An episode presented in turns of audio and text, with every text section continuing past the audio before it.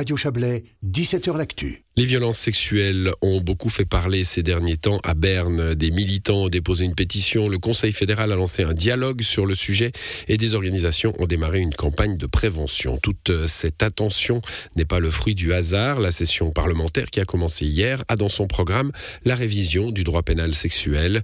Les élus doivent définir dans la loi comment s'exprime la volonté lors de relations sexuelles. Notre correspondante à Berne, Marie Vuillemier, euh, dévoile les scénarios envisagés.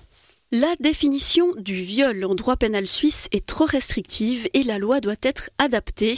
Sur ce point, la majorité des partis politiques sont d'accord. Toutes les formes de pénétration non consentie seront désormais considérées comme un viol, même s'il n'y a pas de contrainte. Le problème, c'est justement cette notion de consentement. À quel moment une relation sexuelle est-elle non consentie? Il y a les partisans du non, c'est non, qui estiment que la victime doit avoir exprimé son refus pour que l'acte sexuel soit punissable et il y a les partisans du seul un oui est un oui, qui estiment que toutes les personnes doivent avoir exprimé leur consentement de façon verbale ou non verbale. En l'absence de ce consentement, la relation sexuelle peut alors être considérée comme un viol. Chacune de ces définitions a des effets très différents au niveau juridique et sociétal. Pour mieux les comprendre, on se replonge dans le débat qui a eu lieu au Conseil des États. Béatrider, sénateur valaisan du Parti du Centre et avocat, a défendu la solution du refus. La variante non c'est non, la solution du refus par du principe qu'un contact sexuel a lieu par consentement mutuel, il n'est pas perçu comme une agression indésirable, sauf si l'une des deux personnes dit non. C'est une vision positive de la sexualité qui est alors considérée comme fondamentalement souhaitable. Il en va autrement de la variante du consentement oui c'est oui, à mon avis, cette solution suggère que les actes sexuels entre adultes sont en principe aussi punissables, sauf si l'on a le consentement de l'autre personne. Pour moi, il s'agit d'une criminalisation malvenue de la sexualité. Mais pour les partisans de seul un oui est un oui, leur solution part justement du principe que tous les individus impliqués dans un acte sexuel sont consentants et en cas de doute, il faut vérifier.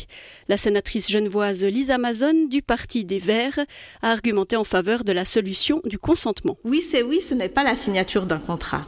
Le consentement peut être exprimé tacitement, peut découler de l'ensemble des circonstances concrètes. En général, on sait si l'on vit un moment de partage sexuel ou non. Mais oui, c'est oui, face à un doute objectif, en particulier la non-participation de la victime, son absence de réaction, son immobilité, c'est la nécessité de s'informer sur son consentement ou de prendre le risque de se rendre coupable d'un viol.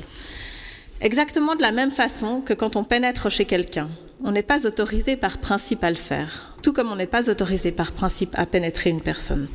Entrer chez quelqu'un sans son consentement est pénal, selon l'article 186. Pénétrer quelqu'un sans son consentement ne l'est pas forcément. C'est finalement non, c'est non qui l'a emporté au Conseil des États par 25 voix contre 18.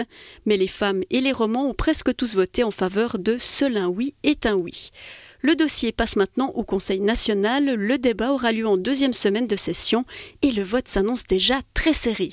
Si les députés retiennent la solution du consentement, la loi retournera alors au Conseil des États et elle fera l'aller-retour entre les deux chambres jusqu'à ce que celles-ci se mettent d'accord. Voilà pour ce dossier de Marie Vuillemier.